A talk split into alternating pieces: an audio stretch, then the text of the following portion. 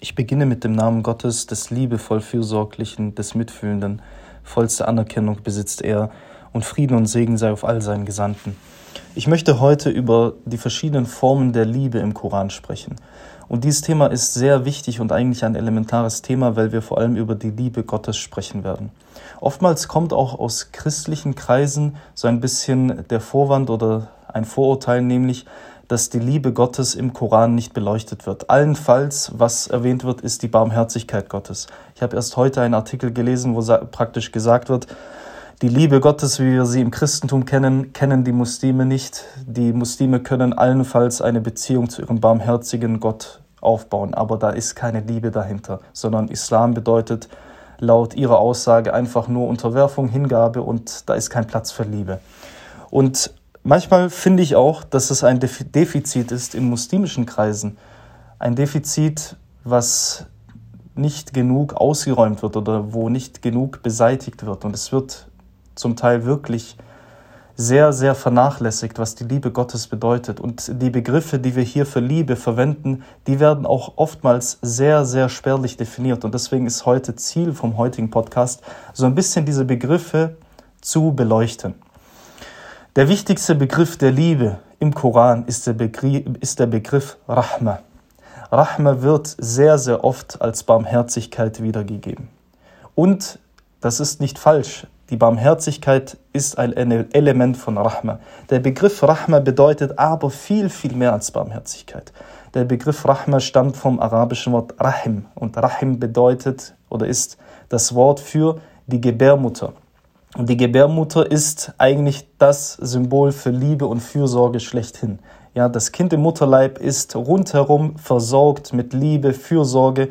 Es spürt schon die Liebe der Mutter, obwohl die Mutter und das Kind sich noch gar nicht kennen, noch gar nicht live richtig gesehen haben. Ja, und das Kind kann gar nicht von der Liebe der Mutter entfliehen. Es ist umschlungen von der Liebe. Und daher kommt der Begriff Rahma. Das heißt, Rahma ist eine Liebe, eine bedingungslose Liebe, die mit Fürsorge verbunden ist.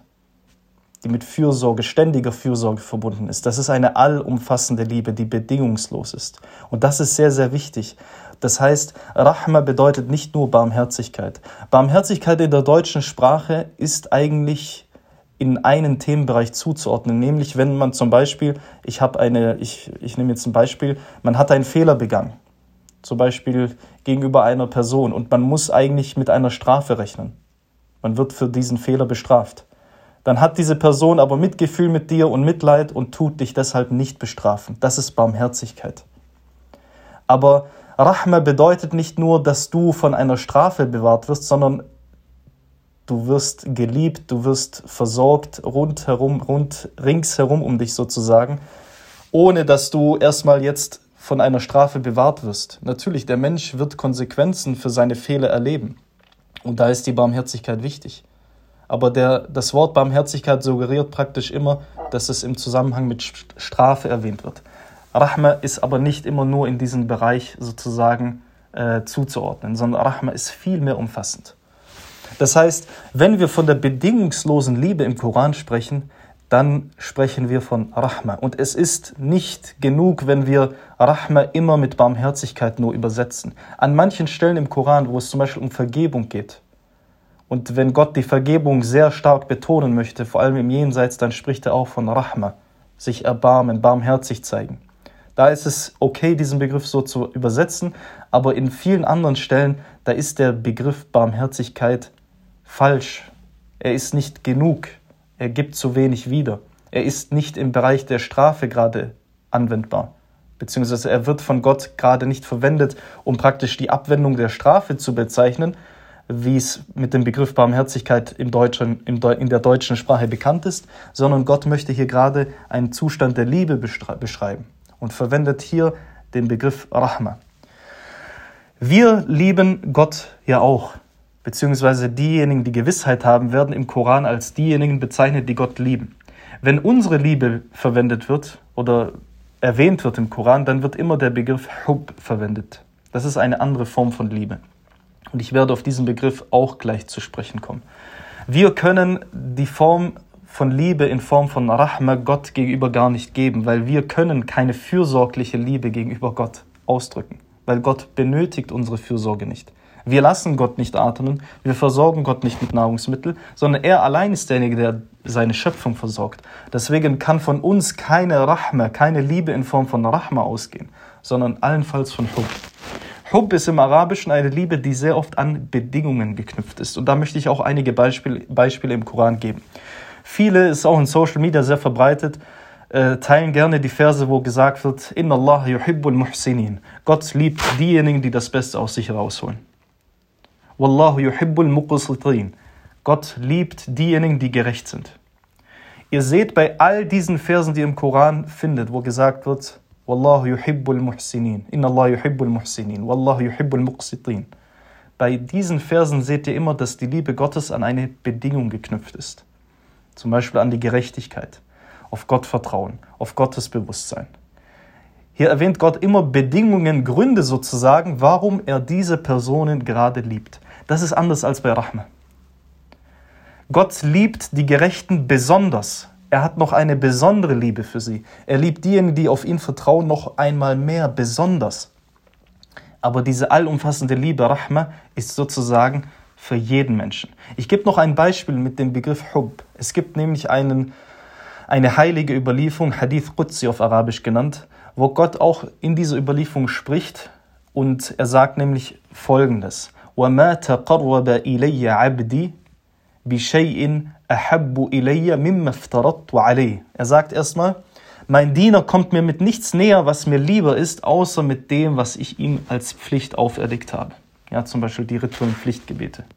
Dann sagt er aber weiter, وَلَا يَزَالُ يَتَقَرَّبُ إِلَيَّ عَبْدِي بِالنَّوَافِلْ حَتَّى أُحِبَّ Und mein Diener fährt fort, er macht weiter damit, mir näher zu kommen mit Extrasachen.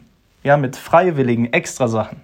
Nafel oder Amfal, auch im Koran dieser Begriff Nawafil, bedeutet nicht nur einfach freiwillige Gebete, sondern es bedeutet Extras. Du machst mehr, als du musst, mehr als deine Pflicht ist. Und Gott sagt praktisch, mein Diener macht weiter, mir näher zu kommen mit extra Dingen, mit weiteren Dingen, bis ich ihn liebe. Hatta uhibba. So, jetzt ist hier die Frage, liebt Gott sozusagen nur der, denjenigen, der freiwillig sich ihm noch nähert, der noch Extras macht? Liebt Gott denjenigen nicht, der die Pflichten erfüllt, wo wir wissen, dass es genug ist, wenn man die Pflichten erfüllt? Es ist theoretisch genug, wenn der Mensch die Pflichten erfüllt, die Gott ihm auferlegt hat. Liebt Gott also diesen Menschen nicht, liebt er nur denjenigen, der sozusagen noch extra Aktionen macht, hat der uhibba, bis ich ihn liebe, wie in dieser Überlieferung gesagt wird? Nein, das ist damit nicht gemeint, sondern hier ist mit Hub diese Form von Liebe, die an eine Bedingung geknüpft ist, die eine Ursache hat, einen Grund hat. Diese Liebe ist eine extra Form von Liebe, die noch dazukommt. Ja, und das ist sehr, sehr wichtig. Und das ist im Koran und in der Lebensweise der Sunna des Propheten, Frieden und Segen mit ihm, diese beiden Begriffe, die muss man verstehen, wie die angewendet werden und wie die auch zu übersetzen sind. Das heißt, weil es wird auch oftmals die Frage gestellt, die Liebe Gottes oder es wird die Behauptung aufgestellt, die Liebe Gottes ist im Islam nicht bedingungslos. Ja, zum Beispiel wird gesagt, Gott liebt nicht die Leugner. Das sagt ja Gott auch im Koran in folgendem Maße. Er sagt in der 30. Sure, Innahu la yuhibbul kafirin. Er liebt die Leugner nicht. So, er benutzt aber hier das Wort Hub. Das heißt, diese extra Form von Liebe, diese Liebe, die an eine Bedingung geknüpft ist, an einen Grund geknüpft ist, diese Form von Liebe ist nicht für diejenigen, die die Botschaft Gottes leugnen. Aber die Leugner haben trotzdem eine Form von Liebe, die sie von Gott bekommen. Und das ist die Form Rahma. Gott versorgt sie, Gott lässt sie atmen. Gott lässt sie vielleicht sogar erfolgreich sein in vielen Dingen des Lebens. Das ist selbstverständlich ein Ausdruck seiner Liebe. Seiner Liebe und seiner Fürsorge. Das heißt, es ist falsch, wenn Leute behaupten, ja, im Islam liebt Gott nicht jeden. Doch, Gott liebt jeden. Gott liebt jeden in Form von was? Von Rahma, liebevolle Fürsorge. Die hat Gott für jeden auf dieser Erde. Den hat diese liebevolle Fürsorge hatte Gott selbst für den Pharao, den wir als einen der schlimmsten Menschen der Menschheitsgeschichte kennen. Diese Form von Rahma, diese Form von Liebe, liebevolle Fürsorge, die für Gott bedingungslos ist, das hat er für jedes Geschöpf auf dieser Erde. Hub, diese extra Form von Liebe, die an Bedingungen geknüpft ist, an Gründe geknüpft ist, Ursachen geknüpft ist, diese Form von Liebe hat Gott nicht für jeden. Diese extra Form von Liebe hat Gott an Gründe geknüpft, an Ursachen geknüpft, an Bedingungen geknüpft. Und diese Form von Liebe verdienen bestimmte Geschöpfe, äh, die er erschaffen hat. Das heißt, es ist sehr, sehr wichtig, dass wir dieses Konzept richtig verstehen, dass wir verstehen, was ist Rahma, dass wir verstehen, was ist Hub. Ja, und dann gibt es natürlich noch andere Formen im Arabischen von Liebe, wie zum Beispiel Wala oder Mawadda und so weiter. Das würde jetzt aber den Rahmen sprengen. Ich wollte mich bewusst konzentrieren auf die Begriffe Rahma, liebevolle Fürsorge, diese allumfassende Liebe und sozusagen äh, das Wort Hub, was sozusagen diese Extra-Liebe ist, diese an Bedingungen geknüpfte Liebe. Und deswegen ist es auch sehr wichtig, nochmal zu wiederholen, wir als Menschen, wir können gegenüber Gott nicht Rahma zeigen, eine allumfassende Liebe, weil wir unvollkommen sind. Wir können Hub, ja, diese Form von Liebe zeigen, äh, die für uns Menschen möglich ist. Rahma wäre viel zu allumfassend für uns und würde Gott gar nicht gebühren, weil wir können ihn nicht, wir können für ihn nicht fürsorgen. Ja? Deswegen verwendet Gott in Bezug auf uns, wenn er unsere Beziehung zu ihm darlegt, nie das Wort Rahma, sondern immer Hub. Ja, das ist auch hier diese sprachliche Feinheit, die wir hier im Koran sehen. Das heißt, dieser, dieses Vorurteil, was sowohl unter Muslimen existiert als auch unter Nichtmuslimen, nämlich dass Gott nicht bedingungslos auch liebt und auch nicht und dass er nicht jeden liebt angeblich. Das ist falsch, wie wir festgestellt haben, sondern das ist eine Form, Rahma ist eine Form von Liebe, die jedes Geschöpf hat. Und es wird auch in der ersten Sure ist Rahman, der liebevoll Fürsorgliche. Das ist der eine der ersten und das ist neben dem Namen Gottes, ja, neben Gott an sich, neben Allah im Arabischen an sich, ist Ar-Rahman, der liebevolle Fürsorge, der häufigste im Koran erwähnte Name Gottes. Ja. Vor jeder Sure, die man liest, wenn man den Koran liest, betont man noch einmal die Liebe Gottes. In der Al-Fatiha, wie ich gerade zu Ende führen wollte, in der ersten Sure des Korans, die eröffnende, da wird der Mensch sofort konfrontiert mit der liebenden Eigenschaft Gottes. Und hier gibt es auch die Interpretation der Gelehrten, dass Rahman allumfassend ist.